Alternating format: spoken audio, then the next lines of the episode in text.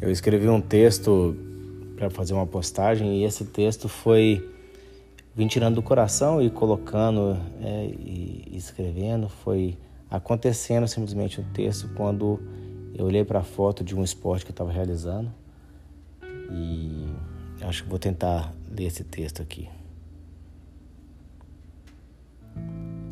E ele diz assim: Mantenha os pés no chão, eles disseram. Claro que entendi a metáfora, mas quis trazê-la por outro ângulo. Entenda, somos feitos de momentos, de todas as formas na real.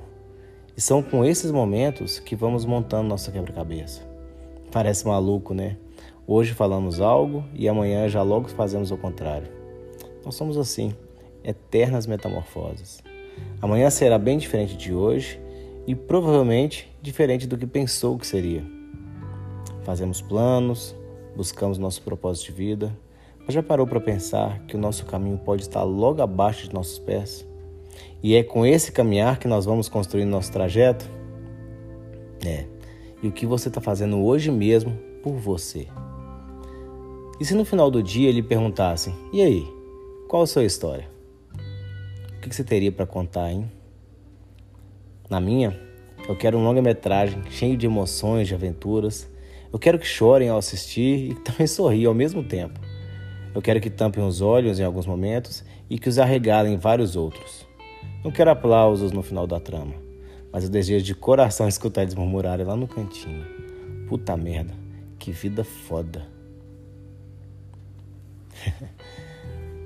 esse, esse texto eu fui escrevendo e realmente sentindo tudo isso, porque eu acho que é tudo o que eu quero. É viver 100% a vida que me deram, a vida que me permitiram viver, e eu não posso aceitar mais do que o melhor que eu puder fazer. É isso. E aí? Qual a sua história?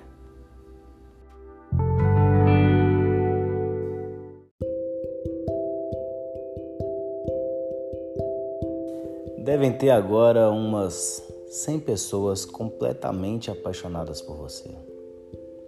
É, mas dessas 100 pessoas, algumas não entendem sobre o amor, não conseguem identificá-los e às vezes não conseguem vivenciá-los por medo ou por outras questões. Então esse número cai para uns 70. Desses 70 que começam a te ver mais de perto, percebem que é uma pessoa livre, com ambição, com vontade de evoluir cada vez mais, com garra, com determinação. E é difícil viver perto de pessoas assim. E esse número cai para uns 40. E desses 40, os controladores, as pessoas que querem te empreender, começam a perceber que você não é controlada que você não pode ser algemada, muito menos colocado num cubículo fechado com limitações de percepções de vida. E esse número cai mais uma vez para uns 10. E esses 10 percebem tanta energia em sua vida, tanta vontade de viver, de experimentar coisas novas, de vivenciar momentos, sentimentos, de ampliar os olhares, de sorrir, de gritar, de ser cada vez mais ativo, de viver o sonho a cada segundo.